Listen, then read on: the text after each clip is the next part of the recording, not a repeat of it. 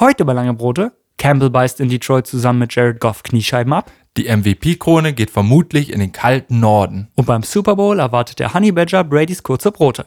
Jetzt bei Lange Brote, dem Football Talk vom Seitenrand.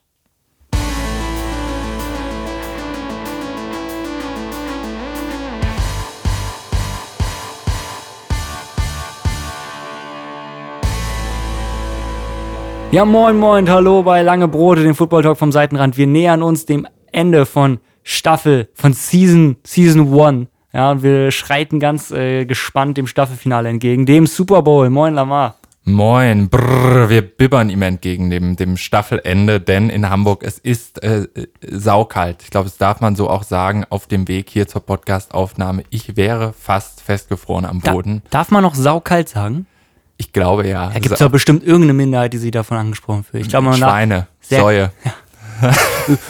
Irgendwo äh, draußen, ne, irgendwie in der Nähe von Hamburg hört man es leise quieken, so was, unerhört. Nein, ich glaube, das Political Correctness äh, ist, ist sehr kalt, aber man muss sagen, immer wieder erwärmt es mich dann, äh, eine neue Folge Lange Brote aufzunehmen. Und auch wenn wir langsam uns dem Staffelende nähern, ja, entzündet das doch irgendwie eine Flamme in meinem Herzen. Ich glaube, dir geht's genauso, oder? Ja, also mein Herz brennt.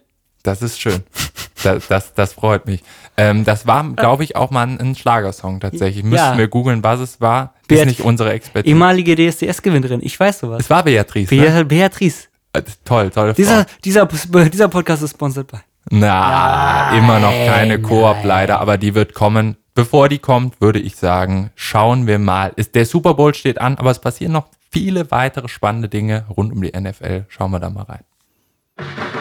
Dot, dot, dot of the week. What happened this week in football world? Ja, diese Woche. Und äh, wie, wie sollten wir es auch anders machen? Happy, happy Birthday zu einem ganz besonderen Spieler. James White hatte ja. Geburtstag. Ja. James, happy Birthday. James White hatte Geburtstag. Es ist eine Legende, eine lebende Legende, irgendwie obwohl schon. seine Stats irgendwie was anderes sagen. Wenn man einfach nur auf Saisons schauen würde, würde man sagen, ja, relativ unspektakulärer Running Back. Aber James White hat sich selber ein Denkmal gesetzt äh, im Super Bowl der Patriots gegen die Atlanta Falcons. Es war in der Saison 2016. Die ah. Patriots lagen 28 zu 3 hinten. James White in diesem Spiel zwei Receiving Touchdowns, ein Rushing Touchdown. Und vor allem den in der Overtime, ne? da wo, wo es drauf ankam, so die Patriots haben ja dieses, diese völlig verrückte, dieses vierte Quarter hingelegt, dieses ne, halbe dritte Quarter noch hingelegt. Total verrückt, wie die Falcons zum einen gechoked sind und die Patriots zum anderen halt Comeback hatten. Und ja, Overtime, Patriots gewinnen den Münzwurf, James White läuft den Touchdown, Geschichte. Und, James White. Und trotzdem wurde damals äh, Tom Brady äh, MVP des Super Bowls. Es war ein äh, kleiner Skandal. Le'Veon Bell hat damals äh, ja, die Meinung äh, gesagt oder die Meinung geäußert, dass James White es verdient hätte. Absolut. Das ist so ein Ding. Das ist so ein Ding ähm, bei, bei Running Backs und Quarterbacks. Ich kann mich erinnern, dass äh, ein betrunkenes Ich sich letztes Jahr zur selben Zeit äh, genauso aufgeregt hat, dass Patrick Mahomes Super Bowl MVP wurde und nicht Damian Williams der ja. Running Back der Chiefs, ja, der ja, quasi dieses, ne, nichts gegen Patrick Mahomes an der Stelle, der hat ja super gespielt, aber äh, es gab ja Teile in dem Spiel, da waren die Chiefs nicht so on point und er hat äh, als Running Back das Spiel ja auf seinen Rücken genommen und die Chiefs echt getragen, hätte er eigentlich den, hätte er eigentlich den MVP verdient. Aber ja, Running Backs haben halt deutlich schwerer. Ähnlich im MVP-Race, generell. Absolut. Äh, James White, muss man sagen, er hat so ein bisschen, so wie alle Patriots, darunter gelitten jetzt, dass Tom Brady weg ist. Also ob er nochmal in diese Situation kommt, dass er der große Held im Super Bowl ist, man weiß es nicht. Er ist schon dreimaliger Super Bowl Champion mittlerweile. Er ist als Rookie kaum gespielt, aber Champion geworden. Dann gegen die Falcons und gegen die Rams, wo Sony Michel, der große äh, Heiland sozusagen war, hm. ähm, der den, den Touchdown erzielt hat. Da war auch James White im Roster. Ähm, Viertrunden-Pick damals gewesen wird 29 in dieser Woche. Wir sagen trotzdem alles gut und vielleicht ja nächstes Jahr zu den Bucks. Und dann James White Revival mit Tom Brady. Ja, also wer weiß, man kann es ihm nur hoffen, äh, eine der echt besseren äh, Receiving Thread Waffen aus dem Backfield. Sehr gut, James White. Happy Birthday. Und äh, ja, ich würde sagen, nach dem sehr, sehr positiven äh, James White äh, Geschichten, er hat Geburtstag, das ist toll. Ja, ja wir werden ja dann immer, wir haben, wir haben ja, wir haben ja viele positive Neuigkeiten, aber auch häufig negative. Jetzt haben wir eine, die sprengt alles in Sachen Positivität. Ron Rivera ist äh, offiziell krebsfrei. Yay! Wup, wup, wup. Sehr geil. Ja. Alle, äh, her ja, herzlichen Glückwunsch, alles Gute, äh, Ron Rivera. Es gab ja diesen Moment in der Saison, da hat er sein Treatment, glaube ich, beendet gehabt. Hat ja auch diese Glocke äh, ne, ähm, geläutet äh, in seinem Krankenhaus und jetzt anscheinend nochmal mit Nachuntersuchungen oder so nichts mehr gefunden wirklich krass, äh, wenn man bedenkt, dass er halt diese Saison trotzdem weitergespielt hat. First Time Head Coach, also nicht First Time Head Coach, aber erstes Jahr als Head Coach von den Washington Redskins, ehemal, ehemalig oh, Washington Redskins. Oh, ne? Also, was der alles mit diesem Team erlebt hat in, in einem Jahr, geschweige was er halt einfach nur durch seine Anwesenheit mit diesem Team gemacht hat, während er Krebs hatte, sehr, sehr krass. Ja, er, sehr, hat, sehr krass. er hat das Football-Team in die Playoffs geführt. Wer hätte es gedacht? Ähm, super Job gemacht. Ähm, tolle Nachricht. Ja, vor allem nicht nur in die Playoffs, sondern halt auch zu einem, nicht Contender, aber er hat sie halt nachhaltig gut gemacht. Ja. Das ist schon sehr spannend in den nächsten Jahren zu sehen. Sehr, sehr gute. Ron Vera, guter Mann. Head Coach geworden dieses Jahr, was wir sehen können, ne, wenn ein Mann, oder wir haben ja Matt Rule, wo alle gehofft haben bei den Panthers, dass der so eine Franchise umkrempelt, der hat noch mal ein Jahr Zeit. Auch dieses Jahr, diese Saison werden wir neue Head Coaches haben. Ne, hat sich viel getan. Robert Saleh bei den Jets verhältnismäßig guter Hire, aber auch ein paar Curveballs. Zum einen Nick Sirianni, Head Coach der Eagles. Ja, Nick. Wir hatten drüber gesprochen letzte Woche. Sirianni. Nein, ich mache mich natürlich nicht lustig, aber Nick Sirianni hat bei seiner äh, Auftaktpressekonferenz gestottert. Und ja. Äh, ja, das hat dazu geführt, dass viele gesagt haben, und das ist jetzt ein Head Coach, kann der das überhaupt, weil er gestottert hat. So, und es, äh, man könnte sagen, ist absurd, aber irgendwie so, so ich sag mal so, Performances von Head Coaches bei Pressekonferenzen, die sollten aufhorchen lassen. Denn ich ja. kann mich erinnern, Adam Gaze, damals bei den Jets, uh, das war hat man auch bei der Pressekonferenz bei der ersten gedacht, uh, läuft bei dem alles richtig? Man hat diesen Signalen damals nicht genug Aufmerksamkeit geschenkt, deswegen ist man jetzt umso sensibler. Darius Leonard, äh, Spieler der Colts, ist direkt äh, eingestanden für seinen ehemaligen äh, ja, Mitcoach und äh, den OC halt, ne? OC und hat gesagt, ey, sei, seid ihr alle verrückt so. Er hat gestottert, mehr nicht. Was sagst du? Ich sage, ähm, wenn es ein Gestottern gewesen wäre, dann wäre das alles übertrieben gewesen. Aber wenn, es war halt kein Stottern. Er hatte halt sich seinen Text aufgeschrieben gehabt und auf da stand, we know the system, we play smart, we play good oder sowas. Ne? Aber wenn du halt diesen Text irgendwie dreimal wiederholst, in sich nochmal, ja, yeah, when we know the system, we can play smart and then we can play smart and knowing the system und das war dann alles so ein Kauderwelsch irgendwann. Das hat mir eher die Sorgen gemacht, dass er sehr unsortiert wirkte. Ja. I, I don't know. Komische Nummer, aber, aber irgendwie auch passend zu den Eagles. Irgendwie passend zu den Eagles, die sich jetzt ja irgendwie zusammenpuzzeln müssen. Und Sortiertheit heißt nicht zwangsweise immer, dass man mit einem besseren Gefühl rausgeht. Head Coach äh, Dan Campbell, jetzt von den Lions, der kam sehr sortiert in die bissig. Presse. Der kam bissig rüber. Sehr, ne? sehr bissig rüber. Aber er wusste, was er sagt. Und das, was er gesagt hat, war nicht zwangsweise besser. Es war so Hardcore Football Guy Mentality. So, and when you knock us down, we're gonna get up and we take a kneecap off. Ja, auf Deutsch übersetzt, ich, wir beißen dabei die Kniescheibe ab. So, wer sagt denn sowas? Also, das ist doch ja, irritierend. Finde ich irritierender als jemand, der sich irgendwie einen Text aufschreibt und den nicht ganz gut vorträgt. Äh, Nick Sirianni wird bezahlt, um äh, Head Coach zu sein und, und Football zu trainieren und nicht irgendwie um Reden zu halten. Aber äh, ja, den Auftritt von Dan Campbell, ich würde sagen, beide gehen so ein bisschen in die, in die Geschichte dieser komischen Pressekonferenzen ein. Das hm. scheint vielleicht auch ein neuer Trend zu sein. Vielleicht ja. muss man das auch machen. Ein bisschen so seine eigene Marke. Ja. Eigene, der Sirianni ist der Stotterer, Campbell ist der äh, Hard Knocks äh, Guy, so mit dem du dich prügelst, und Saleh ist halt der Businessman. Und Adam äh, Gaze ist der. Der, der Heimann. Okay. Ja. Ich, ich wollte Psycho sagen, aber das wäre viel zu viel. aber er ist der war skurril. Schon, der war schon sehr skurril, der, der gute Adam. Ähm, ich glaube, soweit von der Coaches-Front. Wobei, ein Coach haben wir noch, den Passing Offensive Coordinator der Ravens. Ja. Hatten wir über den schon gesprochen gehabt letzte Woche? Nee. Ja, die Sean Watson äh, kriegt jetzt als, äh, als neuen Head Coach quasi der Texans, äh, ja, den ehemaligen Passing Game Coordinator der Ravens. Eine der starken, starken Aspekte dieses Teams. Ich widerspreche dir, denn Deshaun Watson wird den nicht erleben. Deshaun Watson hat ja ganz klar gesagt, er wird gehen, er hat jetzt die Social Media Accounts. Heute regelt man das, indem man die Bilder des ehemaligen Teams irgendwie rausnimmt. Er es, glaube ich, aus dem Twitter-Account rausgenommen. Deshaun Watson wird das nicht mehr erleben, äh, diesen Ravens Passing Coordinator. Aber es ist eine klassische Texans-Entscheidung, ja. ähm, jemanden zu verpflichten, der Lamar Jackson vergeblich versucht hat, das Passen beizubringen. Wobei man sagen muss, äh, David Cully, also ne, der Mann, über den wir gerade sprechen, der Mann, über den wir gerade sprechen, er hat schon gesagt, dass eigentlich, dass er keinerlei Intentions hat, äh, Deshaun Watson gehen zu lassen. Könnte sehr, sehr düster werden.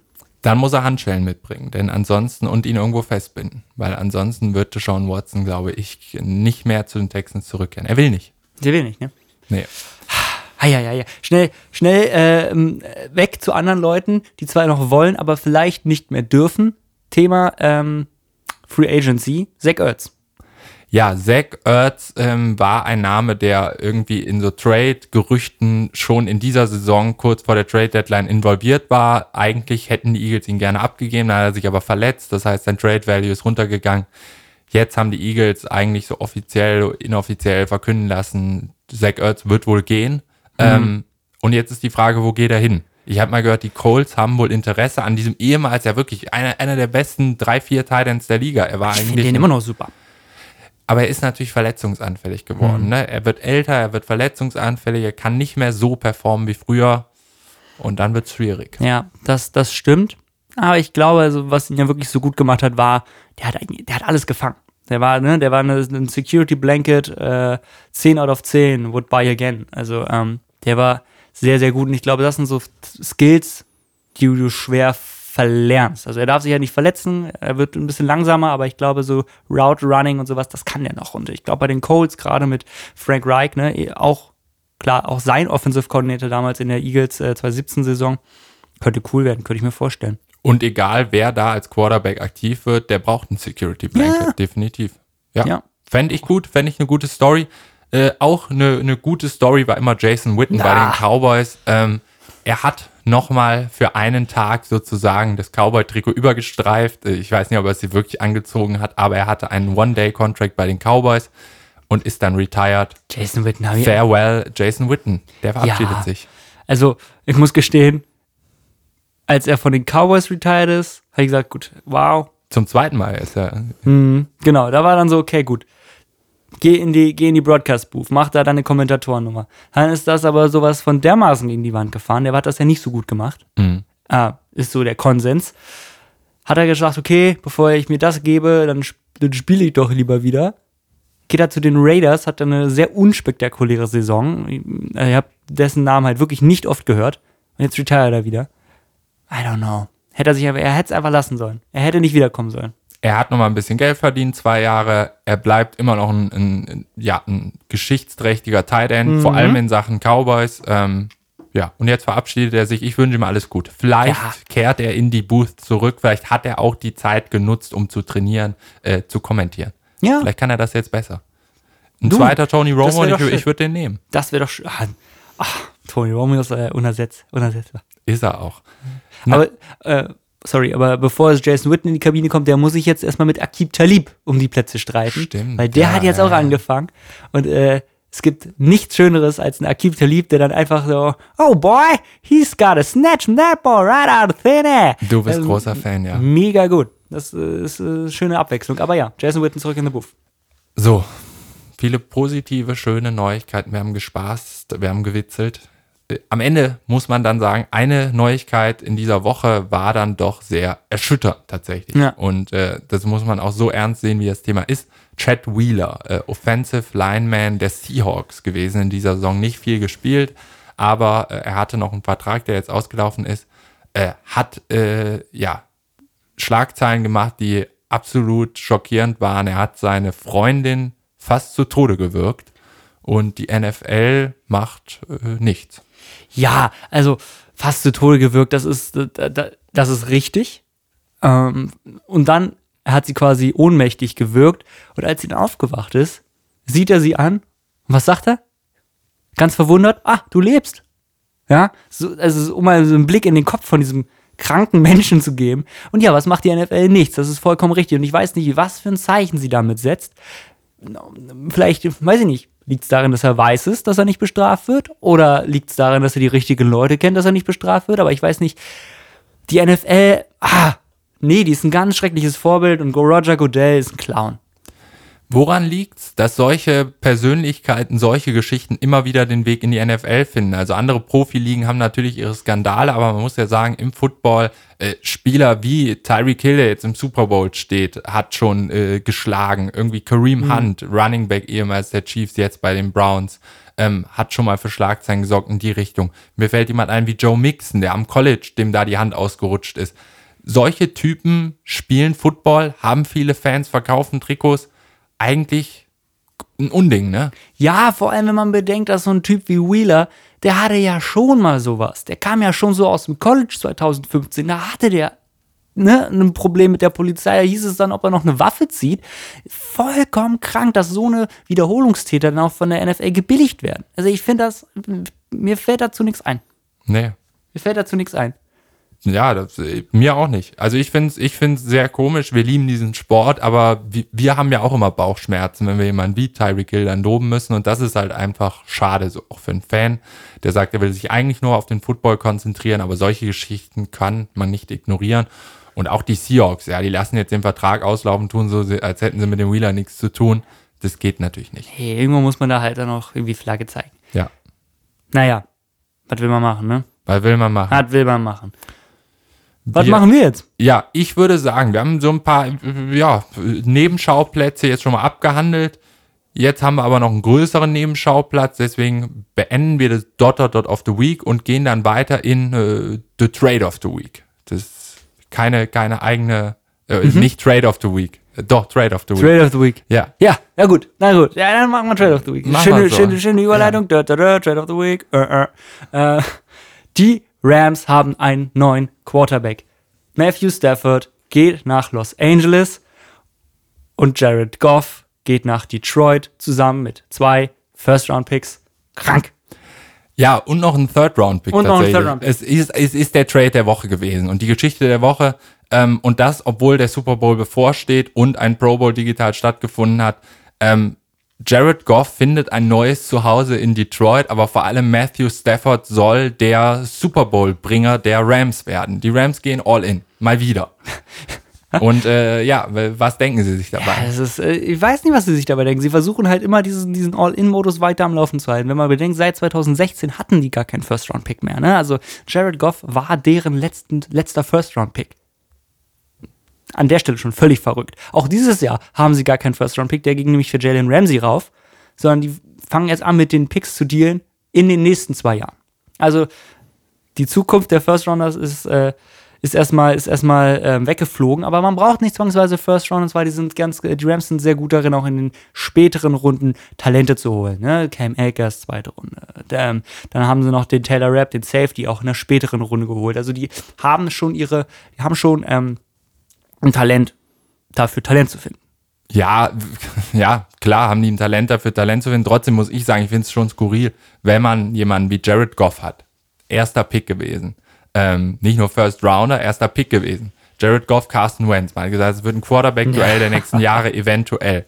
Ähm, Carson Wentz hat jetzt seine Probleme. Jared Goff hat in Ordnung gespielt, so die letzten Jahre. Auch nach dem Super Bowl-Kater hat er passabel gespielt.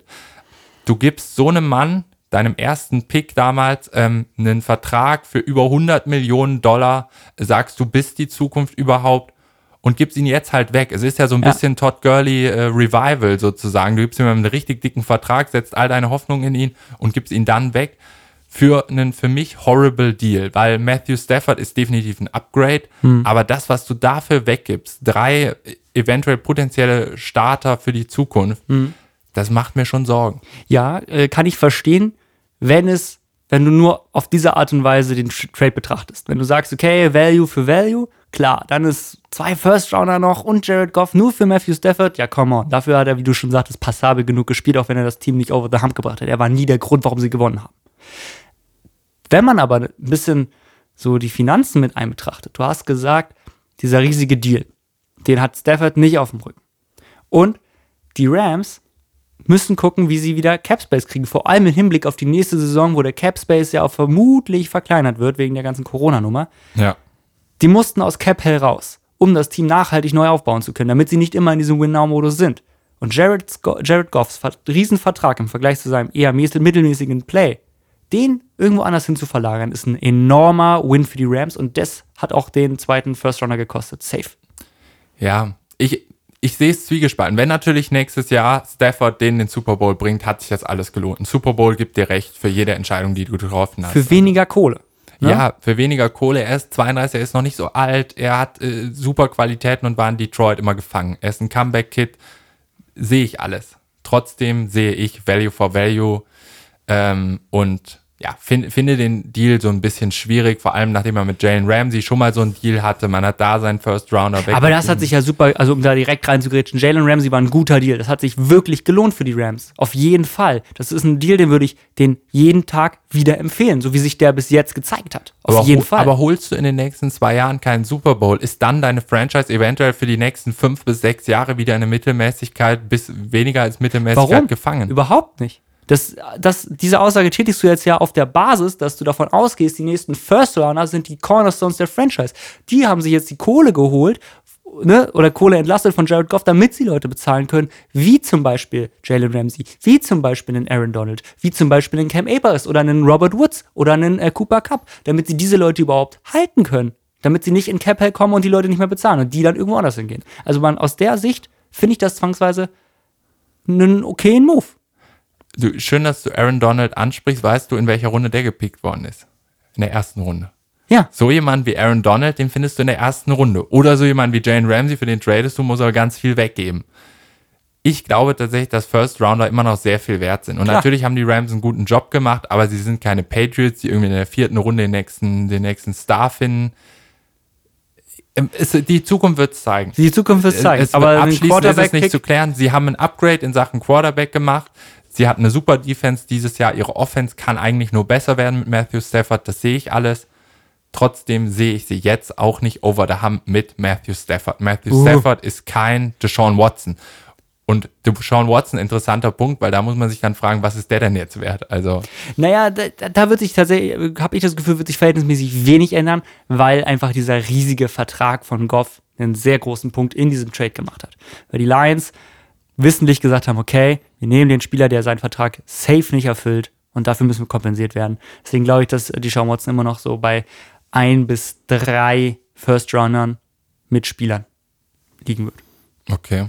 Aber um äh, nochmal kurz bei der Nummer hier zu bleiben, über einen sprechen wir mich überhaupt nicht, über Jared Goff. Der hat ja wirklich, der, der hast du Scheiße am Schuh, hast du Scheiße am Schuh. Wirst First Pick overall. Ja, denkst du bist der King of the World. In LA, schönes Wetter, schöne Frauen, schöne Franchise. Bekommst einen jungen Head Coach. bekommst einen jungen Headcoach, der dich nicht so richtig mag, aber ist egal. Und jetzt kommst du von einem Team mit einem guten Headcoach, einer super Defense, kommst du zu einem Team mit einer horrible O-Line und einer horrible Defense. Keiner hilft dir. Und dann hast du noch einen, einen Dan Campbell, der die Kniescheibe abbeißt, wenn du nicht gut spielst. Und trotzdem fühlt er sich gewertschätzt und sagt, er freut sich. Er freut sich dabei äh, darauf, jetzt bei den Lions zu sein. Er hat mit Mark Brunell, selbst ehemaliger Quarterback, einen neuen QB-Coach, den viele Lions-Fans tatsächlich richtig gut finden. Manche sagen, äh, who's Mark Brunell? I don't care. Who's Mark Aber Brunell? die Lions-Fans sagen, guter Mann und der wird sich um Jared kümmern. Äh, am Ende werden hoffentlich beide Quarterbacks gewinnen. Und ich gebe dir jetzt als letzten Gedanken mit am Ende. Los Angeles Rams, die wollten den Stafford nicht. Die wollten Aaron Rodgers gerne haben. Und den haben sie nicht bekommen. Und dann haben sie Matthew Stafford genommen. Ja, ja, das stimmt. Also Aaron Rodgers, das war schon eine sehr, sehr, sehr, sehr verrückte Sache, dass, dass das überhaupt im Gespräch stand, aber hat er ja selber auch äh, ad acta gelegt. Ich glaube auch nicht, dass sich Aaron Rodgers diese Offseason irgendwo hin bewegt. Nee. Ähm, ja, zu dem Stafford-Ding noch eine Sache, die mir als Broncos-Fan ein bisschen schmerzt. Die waren da nämlich auch mit drin involviert, äh, wie versprochen. Ähm, Matthew Stafford wollte ins Warme. Das war sein großes Argument. Matthew Ja. Stafford wollte ins Warme. Eigentlich ein Argument für einen Pro-Player in dem Alter kannst du eigentlich nicht nehmen, finde ich. Also das ist eigentlich Arbeitsverweigerung. Aber kann man ihm nicht übel nehmen, weil in seiner Karriere hat er so, hat er sowieso nicht so auf die Postseason erlebt. Da ist nämlich eh immer kalt. Ja. Und Detroit ist, glaube ich, auch, da, da brauchst du mal eine Abwechslung. Und Los Angeles, da wollen sie doch alle hin. Ja, ein neues Alle wollen Stadion. nach Hollywood. Alles schön, alles toll. Matthew Stafford, ich habe äh, ich, ich hab ein gutes Gefühl. Wird gut. Ich bin gespannt. Ähm, gutes Gefühl hatten wir nicht beim virtuellen Pro Bowl. Da haben wir uns vorher eigentlich schon gedacht, das wird wahrscheinlich so ein, ja, relativ unspektakuläres Ding. Ist es dann auch geworden, ähm, würde ich jetzt mal sagen. War halt ein Meldenspiel mit Kommentar, ne? Also vier gegen vier und da haben sie alle noch rangeholt, einen NASCAR-Driver, der da äh, auch nicht so richtig viel zu suchen hatte. War halt ein Madden-Spiel. Hat eigentlich ganz schön gezeigt, wie kaputt das Spiel eigentlich ist, wenn du vier Plays hintereinander das gleiche Play machen kannst und das zu einem Touchdown führt. Anyway, es, war unterhaltsam. War es, es soll Football zeigen, eigentlich, dieses äh, Videospiel. Und es zeigt aber nicht Football. Es bildet das nicht wirklich ab, ähm, so gar nicht. Und das macht die Fans irgendwie auch wütend. Und deswegen haben die alle in diesen YouTube-Chat, glaube ich, dann geschrieben, äh, ja, NFL, Drop EA. Genau. Äh, sie sollen sich endlich davon lösen. Und trotzdem, äh, ja, wurde ein Spiel gespielt. Du hast es angesprochen. Wer war beteiligt? Äh, für die AFC an den Start gegangen sind Deshaun Watson, Derrick Henry, Snoop Dogg und der ehemalige NFL-Star äh, Keyshawn Johnson. Und für die NFC Kyler Murray, Jamal Adams, Nesca-Fahrer Baba Wallace und die Legende überhaupt Beast Mode Marshawn Lynch. Ja. Was sagst du zu der Auswahl der Leute? Waren das Was? die richtigen da? Naja, Snoop Dogg kannst du nichts falsch machen. Nö, der, Also schon deswegen muss ich sagen, gut. Der war unterhaltsam, aber Ja, äh, Derrick Henry kein Wort gesagt äh, und Deshaun Watson nur aufs Handy geguckt, aber jetzt getradet ist. Ja, also Derrick Henry hätte ich nicht genommen. Der, die alte Charisma-Bombe, äh, die Sean Watson, ja, der hat, glaube ich, genug NFL für dieses Jahr. Jamal Adams hatte gute Laune, Kyler Murray hatte gute Laune, Snoop Dogg und äh, Sean Lynch auch. Ja, ist okay. Es war halt ein Event, die mussten einen Pro Bowl machen. Jetzt haben sie da Leute hingesetzt, die haben Madden gespielt. So, so what, Alter. Also, NFC hat gewonnen. NFC. Und dann hat die NFC auch noch gewonnen. Und Kyler Murray war MVP. ja, ist schön. ja. Ist schön. Lass uns doch lieber in die echte Welt gucken, zu den echten MVPs gucken. Denn wie immer vom Super Bowl sind die NFL Honors, es werden Preise verliehen. Preise, Preise, Preise, Rabatte, Rabatte, Rabatte. Äh, äh, MVP, ähm, Player of the Year, äh, Offensive Rookie of the Year, Offensive, ne, alles, alle, Coach of the Year, all diese Preise werden verliehen. Lass uns doch beide mal schauen, wer da die Nase vorne hat dieses Jahr. Ja, sehr gerne. Und ähm, in der Nacht, äh, 6. Februar, wird soweit sein, vor dem Super Bowl, ähm, wird es verkündet und wir beginnen vielleicht mal mit dem MVP. Ja, der wichtigste Preis, ne? Wichtigste. Und da, da ahne ich schon Konfliktpotenzial. Denn du hast es in den letzten Wochen verkünden lassen, wer für dich der MVP ist. Und äh, ich lasse dich erstmal ein, ein ganz kurzes Plädoyer halten. Warum ist es äh, ein gewisser Aaron für dich? Ja, danke, danke für den Spoiler. Aber ja, ich glaube, dass Aaron Rodgers sehr wohl verdient der MVP sein kann. Er, wir beginnen die Geschichte im Draft. ne? Quasi Anfang Staffel 1, lange Brote. Ja. Es wird hochgetradet, um den Ersatzmann, um den jungen, wilden äh, Jordan Love zu holen. Ja, kein First Rounder äh, für Aaron Rodgers, Hilfe, kein Wide Receiver, kein Nischt, sondern nur dessen kühles äh, Replacement. Aaron Rodgers, so ein Hals, so eine, so eine, so eine Visage zieht er, der ist sauer, der ist wild und spielt eine Saison, die war sehr, sehr sauber, sehr, sehr, sehr gut, ähm, hat dieses Team getragen und äh, ja, auch ins NFC Championship gebracht, wie immer. Ähm, Aaron Rodgers. Stats äh, lügen nicht. MVP. Ja, nein. Eh, nee, für mich ist definitiv Patrick Mahomes MVP dieser Saison. Hör auf! Ja, ich, ich kann mich erinnern. Ich, ich weiß ja schon, was kommt. Dropped Interception, das ist eine ewige Geschichte. Das wurde, glaube ich, in den letzten Wochen fünfmal erwähnt. Wenn es wenigstens die Dropped Interception wäre. Also wenn nee, wenn, wenn du mir meine Argumente vorwegnimmst, dann fange Ja. ich jetzt einfach Ja, an. okay, mach. also klar, man kann immer sagen, die Chiefs sind das beste Team. Und selbst wenn die das jetzt gewinnen, den Super Bowl, ja, immer, es ist immer der Quarterback, der der MVP ist. Aber Patrick Mahomes hat einfach ein enormes Glück, in einem Team zu sein, wo er einen Travis Kelsey hat, wo er einen Tyreek Hill hat. Jetzt hat er auch noch ein erfolgreiches Run-Game mit äh, Clyde edwards hilaire Und dann hat er auch jetzt noch dieses Jahr eine sehr gute Defense bekommen. Er ist in jeder Art und Weise ein guter Spieler, aber ist halt auch in der leichtesten Position, irgendwie Erfolg zu haben, in der gesamten NFL. Und wenn man jetzt wirklich mal den Vergleich machen möchte, hatte er ja auch einfach mal gut und gerne 30 mehr Attempts. Das ist ein ganzes Spiel, was er mehr geworfen hat. Ja, also wenn du dann jetzt noch anfängst, irgendwie Passing Yards zu vergleichen, ja, so, bitte. Soll ich, oder was? Soll ich Passing Yards vergleichen? Da sehe ich nämlich dann eine Zahl äh, 4740 bei Mahomes. Hat das letzte Spiel nicht bestritten. Hätte er das letzte Spiel bestritten, wäre er mit einer 5000 Yard Saison rausgegangen. Während ich bei Aaron Rodgers nur in Anführungszeichen 4299 Yards sehe. Das ist auch mindestens mal ein Spielunterschied. An, Das ist Sachen wirklich Yards. schön, aber die Yards gewinnen dir keine Spiele. sondern einen Unterschied von insgesamt zehn Touchdowns gewinnen der Spieler. Zehn Touchdowns mehr hat Aaron Rodgers geworfen. Er hat insgesamt eine höhere Completion Percentage, die also quasi dafür. Minimal höher. Hat er aber. Hat er aber. Es sind einfach mal 4%. Ja. 70%.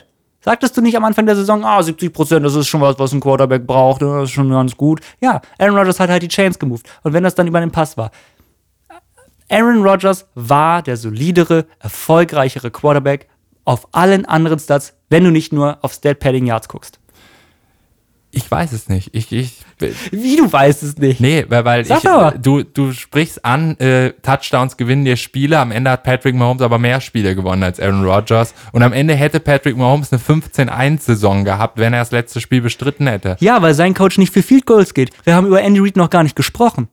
Du siehst, das Gesa du nimmst das Ganze und kondensierst es auf eine Person und das ist nicht richtig. Aaron Rodgers war so gut, obwohl er nur einen einzigen Receiver hat, der sauber spielt, obwohl er sich mit Matt LaFleur überhaupt nicht verträgt, obwohl sein Running Game mit Aaron Jones manchmal eher mäßig gut war.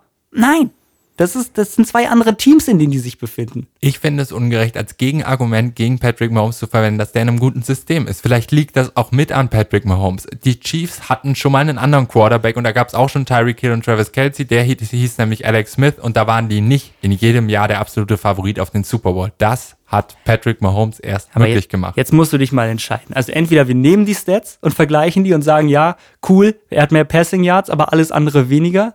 Oder wir gucken jetzt auf solche Faktoren. Also Du, du, du schaust doch auch auf Systemfaktoren. klar, Ja. aber wir müssen, wir müssen uns auf irgendwas einigen. Erst sagst du, Patrick Mahomes ist der MVP, weil er mehr Passing Yards hat. So, mal, jetzt komme ich um die Ecke mit einer höheren Completion Percentage und einem äh, mehr Touchdowns und jetzt sagst du, ah ja, das ist ja auch alles nicht so wichtig. Äh, I don't know. Ist ja auch egal. Wir müssen uns heute auch nicht einigen. Das ist ja hier gerade nur Schaukampf. Ja, ist ja nur Schaukampf. Ja, macht aber Spaß. Wir sehen, wir werden bei den NFL Honors sehen, was passiert. Aber Aaron Rodgers hätte es auf jeden Fall verdient. Wenn ich jetzt wetten müsste und mein Geld einsetzen müsste, wer wird's, würde ich auch sagen, es wird wahrscheinlich Aaron Rodgers. Aber ich finde es ungerecht, weil ich muss sagen, also Wins ist für mich das, das auch ein Totschlagargument. Du hast eben angesprochen, das gewinnt dir Spiele, war erfolgreicher. Ja, aber hör doch mal auf. Also das ist doch ein Football- Teamsport. Ja, das ist ein Teamsport. Ja, und der hat sein Team zu mehr Siegen geführt. Andy Reid hat dieses Team zu mehr Siegen geführt. Andy Reid war auch schon Coach, als Alex Smith noch Quarterback war. Und haben sie so viele Siege nicht geholt. Das ist vollkommen richtig. Aber was hat das damit damit zu tun? Ja, Das hat das mit der singularen äh, Saison zu tun. das hat damit zu tun, dass dein Argument, er hat Tyreek Hill, er hat Travis Kelsey und Devonta Adams und Aaron Jones sind irgendwie nichts, oder was? Nichts im Vergleich, nein. Okay. Ich sage, Patrick Mahomes ist mein persönlicher MVP. Das lasse ich mir nicht nehmen. Das ist meine Meinung, die darf ich äußern. Aber ich lasse dir Aaron Rodgers. Das- du hast Aaron Rodgers mal gehatet in der Saison. Ich finde es auch schön, Umso- umso wenn schöner. Menschen, die getrennt waren, zusammenfinden. Ich finde es eine tolle Story. Das erinnert mich an Kai Pflaume, nur die Liebe zählt. Gerade All you hier. need is love. Ja. Da, da, da. Und deswegen freue ich mich für dich, dass, euch, dass ihr euch da gefunden habt. Ich finde es schön. Patrick Mahomes ist für mich der MVP. Am Ende wird es wahrscheinlich Aaron Rodgers. Schade. Defensive Player of the Year. Die Plätze, ja, lass uns, lass uns woanders hingucken. Ja. Ähm, ich weiß nicht, ob wir uns da einig werden. Es gibt äh, zwei Leute, die in meinem Kopf rumschwören. Ähm, einem, den ich es aber geben würde, weil er noch mal ein bisschen mehr, weil man merkt, wenn er da ist und wenn er nicht da ist. Ich denke an den einzig wahren Aaron Donald. Ähm, der ist ein super Spieler. Er ist so der, das Centerpiece der Rams Defense und man merkt halt wirklich, wenn er da ist, ist der Druck halt immer da. Ähm, ja, hat auch eine super Saison gespielt, Aaron Donald. Why not? Ja, Aber? Ja, aber TJ Watt hatte auch eine ziemlich starke Saison. Oh ja. Und man muss ja auch mal sagen, irgendwie, auch wenn es ein blödes Argument ist, ähm, Basketballvergleich, LeBron James wird nicht jedes Jahr MVP in der NBA, denn das wäre auch langweilig. Ja, das stimmt. Und so wird auch Aaron Donald, glaube ich, nicht jedes Jahr Defensive Player of the Year, denn Mhm. das wäre auch langweilig.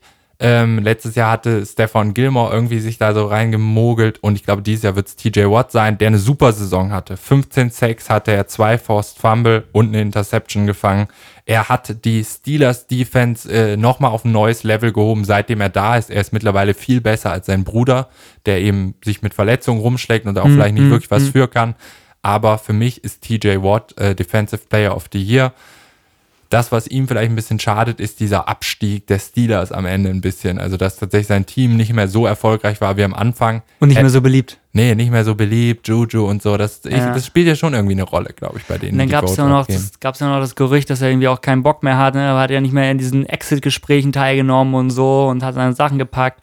Wurde jetzt natürlich alles wieder auf Twitter debunked, aber ähm, ja, irgendwie ein fader Beigeschmack von einer sehr, sehr, sehr guten Saison. So die Watts, die können es irgendwie äh, am Anfang ihrer äh, am Anfang ihrer Karrieren legen die immer richtig los. Also, weil du gerade sagtest, klar, er ist besser als sein Bruder, sein Bruder ist eher auf dem Ende seiner Karriere, ne? aber JJ, ein junger JJ Watt, Junge, Junge, Junge, Junge, der war eine Maschine. Ja, der, der war der beste Defender vielleicht all time, so Ja. für zwei, drei Jahre. Und da hat man gedacht, der kann ja auch alles. Der hat sogar Touchdowns gefangen. Das macht TJ noch nicht. Ja. Vielleicht, Vielleicht eine noch. Option für nächstes Jahr. TJ Watt. Ah, das wäre schon. Und JJ sucht ein neues Team. Das wäre doch mal schön. Alle, ah, Vielleicht alle drei greifen die Ste Steelers irgendwie zu. Dann wären alle drei Steelers äh, alle drei äh, Watt-Brüder bei den Steelers. Ja, Ja. der Derrick, der Fullback ist ja auch bei den Steelers. Ah, wäre schon cool. Wäre schon cool. Ja, ein TJ Watt, ja, könnte ich extrem gut mitleben. Extrem gut mitleben. Ähm, lass uns mal schauen. Offensive Rookie of the Year. Ja, Ja, lass uns mal äh, sehr eindeutig, würde ich sagen. sehr eindeutig. Ja, wir haben. Wobei, eigentlich, Nein. Ich weiß. nee, eigentlich ist Quatsch, dass wir jetzt äh, von Defensive Player nicht Offensive Player of the Year. Sollen wir wollen bei der Aber, äh, Defensive bleiben, oder was? Nee, aber wir müssen ja mal den gesamte Offensive Player of the Year, nicht nur Offensive Rookie. Okay. Der, wer ist denn für dich der Ja. gesamte Offensive Player of the Year? Das ist Derrick Henry. Okay. Unterschreibe ich. Sind wir, sind wir Man könnte, durch? noch, man könnte noch einen Tyreek Hill bringen, aber Derrick Henry, 2000 Rushing nein, Yards, nein, ciao. Nein, nein, nein. 2K Yard Rusher, der König der NFL, das ist für mich, für mal, mich ganz klar. Jetzt kommen wir nämlich zusammen. Jetzt kommen wir zusammen vom Offensive Player of the Year, kommen wir zum Offensive Rookie of the Year und das steht auch ohne ohne Diskussion, oder? Ja, Justin Herbert ist der Offensive Rookie of the Year, ohne jede Frage. Es wäre Joe Burrow vielleicht geworden, wenn er die gesamte Saison durchgespielt hätte, hat er aber nicht. Ähm, aufgrund seiner Verletzung. Justin Herbert, 4300 Yards, 31 Touchdowns geworfen, äh, nur 10 Interceptions, Completion Rate knapp an 70 Prozent dran. Besser gewesen da als Patrick Mahomes. Ähm, das ist äh, 15 Spiele ja auch nur, gewesen. nur 15 Spiele gestartet, ne? Eigentlich ja auch nur durch den, hier, durch den Lungenpiekser äh, für Ty Tyrod Taylor reingekommen, eher ein Versehen.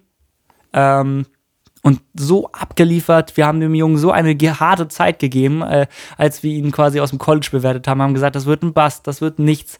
Und er spielt so gut, so solide, Justin Herbert. Und jetzt müssen sie gucken, dass sie ihn protected kriegen, einen O-Liner äh, draften. Ja, Justin Herbert ist da. Äh, die Zukunft der Franchise. Man könnte noch über Justin Jefferson diskutieren, wenn man es wollen würde. diverse Rekorde gebrochen, Supermann gewesen bei den Minnesota Vikings. Die absolut richtige Entscheidung im Draft, den LSU-Receiver zu holen. Aber ich würde am Ende sagen, ja, da gewinnt dann auch wieder der Quarterback und der ist eben wichtiger fürs Team. Und Justin Jefferson konnte viele Fehler, die Kirk Cousins eben so macht, äh, ja, leider dann doch nicht korrigieren. Und deswegen ist äh, more valuable dann am Ende der, der Justin. Ja, Justin, Justin Herbert. Vor- Beide heißen ja Justin. Die Justins sind valuable. Ja. Gute Saison, aber Justin Herbert, Überraschungseffekt und äh, Value-Effekt auf lange Zeit. Wenn, wenn du als Team einen Franchise-Quarterback findest, dann hast du ausgesucht. Ja. Defensive Rookie of the Year, relativ einig. Ja, total. Äh, Chase Young für mich definitiv Defensive Rookie of the Year. Er hat fast den Nick Bosa gemacht. Er hat fast die Washingtons einmal umgedreht und sie dann in den Super Bowl geführt, so wie damals Nick Bosa bei den San Francisco 49ers. Ähm, am Ende ist es ihm leider nicht gelungen, als äh, ja, Rookie dafür zu sorgen, aber mit siebeneinhalb Sacks, äh, vier Forced Fumble, äh, damit, das war Platz drei in der Liga und dieser Dauerdruck. Es sind am Ende ja, nicht nur die Sacks und die Forced Fumble, die er irgendwie kreiert, sondern dieser Dauerdruck. Er hat diese defensive Front der, der Washingtons einfach noch nochmal geboostet und so. Und der macht halt alles, ne? Der sackt, der äh, geht in Pass-Coverage, der äh, geht in Run-Defense, ne? Der äh, fängt, also der fängt Pässe, der interceptet, das ist krank. Der kann alles. Und ähm, ja, das ist der, der Bosa aus Washington und ähm, da sollten die echt äh, sehr, sehr, sehr, sehr viel Spaß mit ihm noch haben in Ja. den nächsten Jahren. Davon bin ich überzeugt. Nächstes Jahr, wer weiß auch immer, mit welchem Quarterback die dann antreten, aber Washington, cooles Team. Cooles Team. Vermutlich mit einem besseren Quarterback. Könnte sein, ja. So, besserer Quarterback. Wer hat einen besseren Quarterback? Mit Sicherheit äh, Kandidaten, die Coach of the Year werden könnten. Sonst haben sie keine Chance. Wer ist für dich der Trainer dieses Jahres, dieser Saison? Ich ähm, gehe damit so ein bisschen Oddball, weil er nicht zwangsweise durch, also er schon durch Erfolg besticht, aber jetzt nicht diesen Ultra-Erfolg hat. Ich gehe nämlich mit Ron Rivera. Okay, schöne Geschichte. Schöne Geschichte, während, äh, ne, während der Halbzeit immer noch irgendwie ne, hier Therapie und äh, Medikamente schlucken, wirklich am untersten Limit auf dem Zahnfleisch gehen, keine Energie, kein nix. Währenddessen aber diese Franchise umkrempeln, die ja wirklich von von ganz unten rum verdorben war, also mit, mit, mit Harassment und allem drum und dran, also ne, ein Team, was ja gar keinen Namen mehr hatte, also das kam ja wirklich aus dem ganz finsteren Land. Und das hat er genommen, umgepolt, als Defensive Coach quasi diese Defense auch sofort heftig gemacht, äh, von 0 auf 100 und in die Playoffs gefühlt, auch wenn es die NFC East war. Ähm, und da fast die Bucks besiegt. War krass. Also ich finde, Ron Vera hat einen Mordsjob gemacht dieses Jahr. Und dafür könnte er belohnt werden. Dafür könnte er belohnt werden. Finde ich einen sehr interessanten Pick, wäre ich auch total dabei. Also allein schon aufgrund der Geschichte finde ich das toll und er hat sich auch mit seiner Leistung verdient. Jemand, der sich aber auch verdient hat, ist definitiv Kevin Stefanski, ja, ja. Äh, weil der hat die Browns auch umgedreht und der hat daraus nicht nur ein Team gemacht, was so eine ja, schwierige Division wie die NFC East gewinnt, sondern er hat sich in einer richtig harten Division trotzdem in die Playoffs gebracht, da sogar äh, die Steelers rausgehauen. Ja 11 zu 5 Browns. Wer hätte es gedacht vor drei, vier Jahren? Ähm, Baker in den Griff bekommen. OBJs Verletzung einfach mal ignoriert, trotzdem weitergemacht äh, wie vorher, beziehungsweise noch besser geworden. Mordsmäßiges Run-Game auf die Beine gestellt. Also, ja, Kevin Stefanski und dabei halt auch noch einen kühlen Kopf bewahrt. Ne? Also, wenn du einen Friend, eine Franchise hast mit all diesen verrückten Leuten, also und all diesen extrovertierten Leuten, dann ist halt ein Headcoach vielleicht, der genau durch Kühle und durch, durch, durch so eine Coolness halt, wie es äh, Stefanski hat, ähm, der dadurch brilliert, vielleicht das Richtige, um die halt alle irgendwie zusammenzukriegen. Und ja, du hast vollkommen recht, der hat einen Top-Job gemacht und war genau das Richtige, was diese Franchise braucht. Und das hätte er auch verdient. Toll. Ja. Warum kannst du diesen Preis nicht einfach für zwei Leute geben? Das ist, es muss immer einen Gewinner und einen Verlierer geben. So ist der Sport. Ein Gewinner und einen zweiten Gewinner. Ähm, der dann aber wiederum der erste Verlierer ist. Quasi. Äh, wir, wir, gehen weiter. Ja, wir, wir, bleiben ja. bei Coaches. Assistant Coach of the Year. Ah, ist nischig, ne? Ist ein Nischenprodukt jetzt. Schweb, schwebt da irgendjemand in deinem Kopf rum, in den du dich verguckt hast dieses Jahr? Ähm, da Vic Fangio Head Coach ist, geht, geht der nicht. Aber ich, doch, tatsächlich habe ich einen Brian Double. Brian Double, äh, Offensive Coordinator der Bills. Finde ich ziemlich, ziemlich cool, was der gemacht hat. Zum einen mit Josh Allen, ja, dass, der, dass die es jetzt endlich geschafft haben, den richtig zu entwickeln. Also, er hat ja wirklich lange gebraucht. Es war ja wirklich ein sehr zaghaftes Blümlein, was du lange gießen musstest, dass er jetzt so spielt, wie er spielt. Ähm, das war super, was der halt sofort mit Stefan Dix gemacht hat, dass er hier direkt Offense um ihn so gebaut, dass er äh, Receiving Yards Leader wird. Mhm, generell die Bills zu einem Offensive Powerhouse zu machen ja, hätte er jetzt das Run-Game noch ein bisschen mehr unter Kontrolle bekommen, dann würde ich noch ein bisschen lauter Loblieder singen, aber der hat schon echt super Job gemacht. Und weil er das nicht in den Griff bekommen hat, würde ich ihn nicht nehmen und würde Todd Bowles, ehemaligem Jets äh, Head Coach und jetzt Defensive Coordinator bei den Bucks, diesen ja, Award geben. Der ist auch sehr, sehr, sehr gut. Die Bucks haben sieben Spiele in Folge gewonnen, stehen im Super Bowl. JPP, Ndamukong Sue und Co., Shaq Barrett, äh, Rookie-Leute äh, im Defensive Backfield, Murphy Bunting, der hat mhm. aus denen echt was ganz, ganz Starkes gemacht. Devin White und Levante David sind nochmal besser geworden und dafür ist Todd Bowles verantwortlich. Gebe ich dir voll recht. Ja. Weißt du was? Nee. So, Todd Bowles. Ja. Der hat so eine doch, ja, der hat so eine sneaky good Defense gebaut, übers Jahr hinweg sich entwickelt. Das sind ja immer die besten Defenses, die sich über das Jahr dann halt anpassen an die Leute und sich eingrooven und dann sind die halt nicht mehr zu stoppen. Und ah, das könnte, diese Defense kann halt der X-Faktor werden im Super Bowl. Ja, Todd Bowles, klar.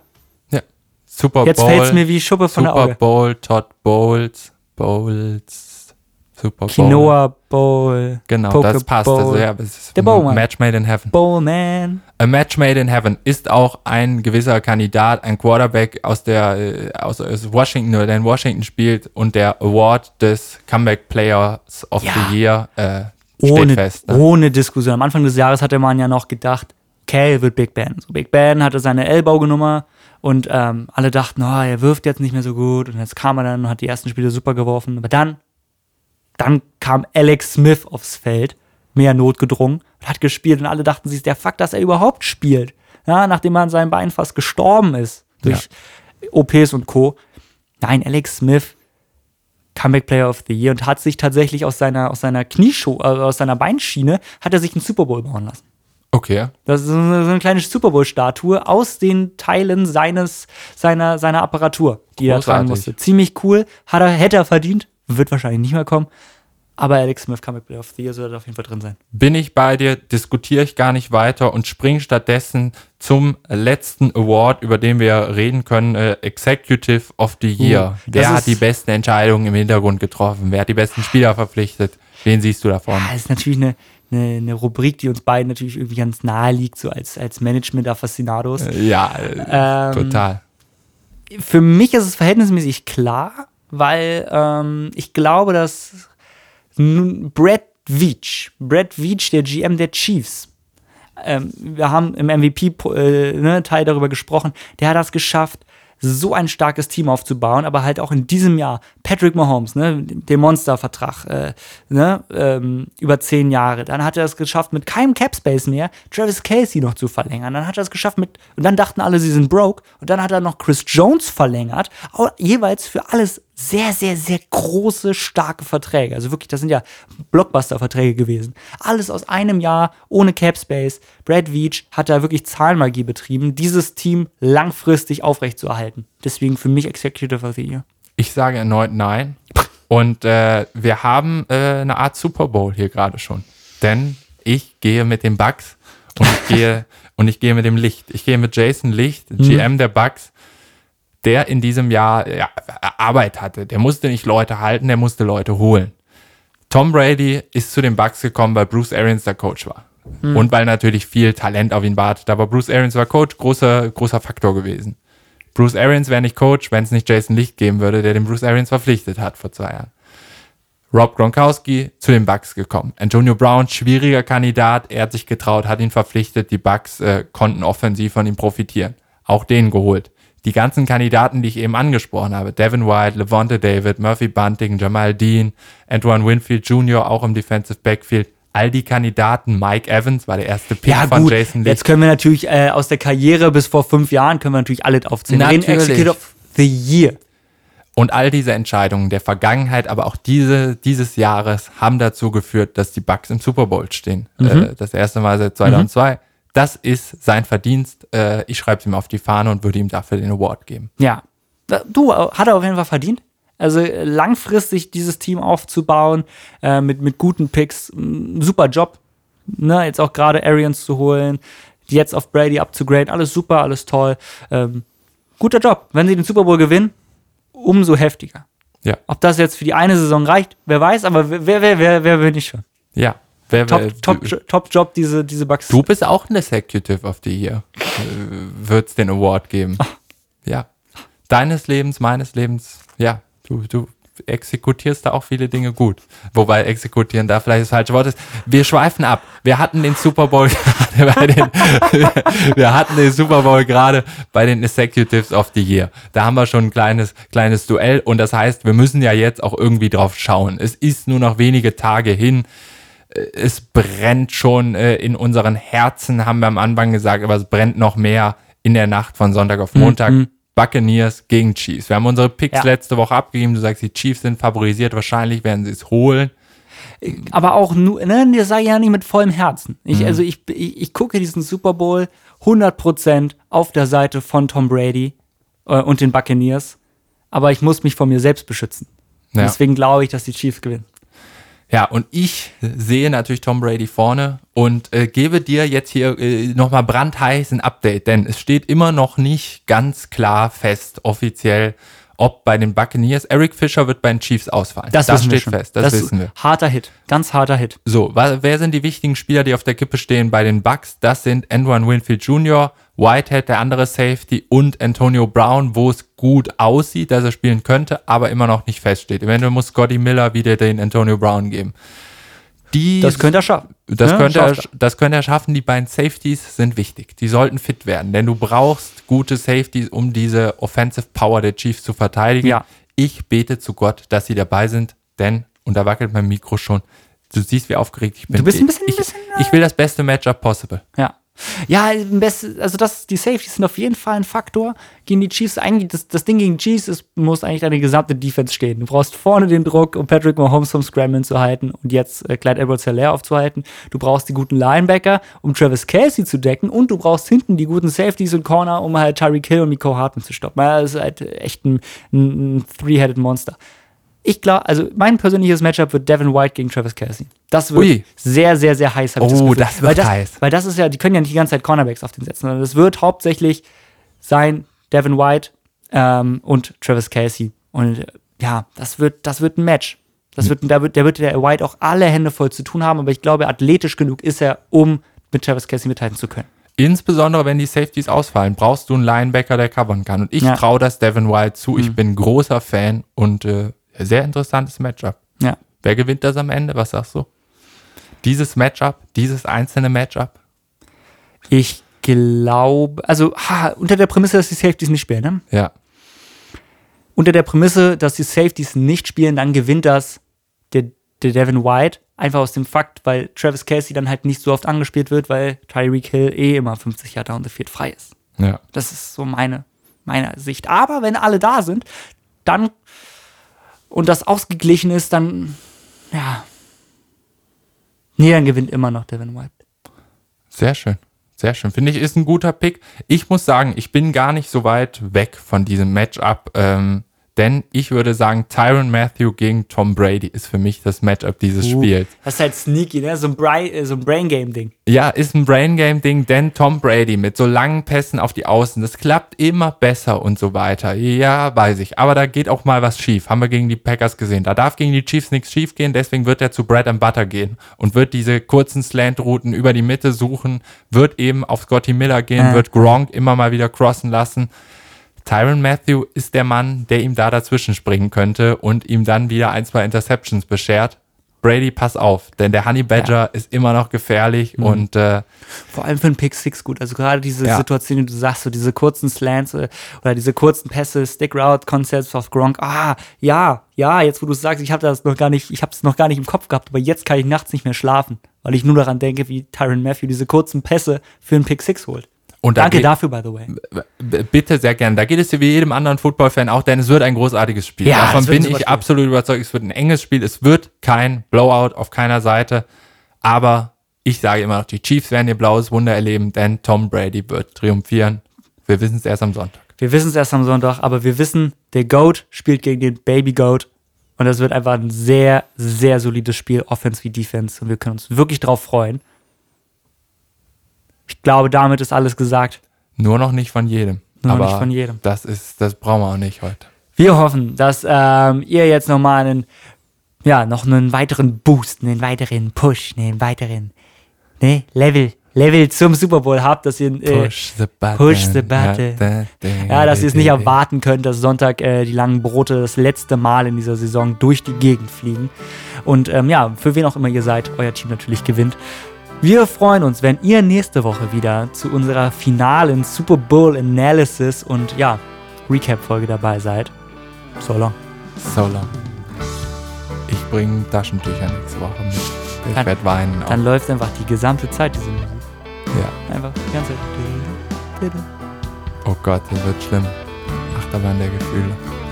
Hoffentlich geht die. Achterbahn nicht irgendwie. Looping der Gefühle. Schraube. Doppelter Gefühl. Wird spannend.